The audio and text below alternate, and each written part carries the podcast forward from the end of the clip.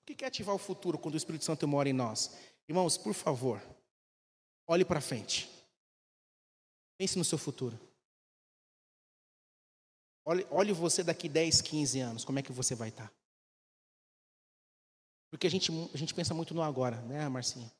Agora tá bom, agora tá legal, irmãos. Nós estamos tudo, tá todo mundo trabalhando, a sua maioria aqui, tem o seu salário, tem um dinheirinho sobrando, tem alguma coisa ali. Mas daqui 30 anos? Daqui, você vai estar quantos anos daqui 30 anos, Ivan? Daqui 30. 75? 75 anos. Marcinha, tem noção? Você vai estar quantos, Mar?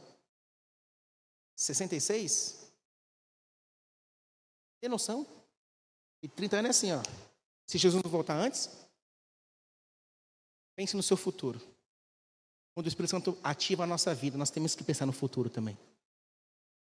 Seja familiar, seja financeiro, seja estudantil, seja em qualquer área da nossa vida, nós temos que pensar no futuro, porque o Espírito Santo mora em nós, amém, irmãos? Então você pode pensar assim, ah, mas o que, que tem a ver isso com ativação? Tem tudo, irmãos. Quando o Espírito Santo está em nós, ele, ele nos faz pensar lá na frente, no nosso futuro. E daqui a pouco, Tati, a vida passa, ó.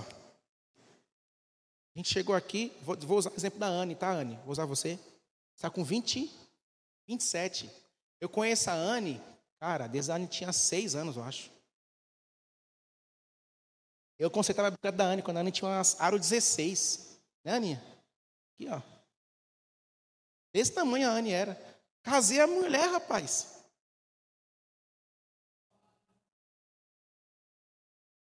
Como é que aquela menina que andava bicicletinha assim, ó? Casou. Passou. O varão veio da janela, né? Porque entrou ali, sendo. Pense no seu futuro, amém, irmãos?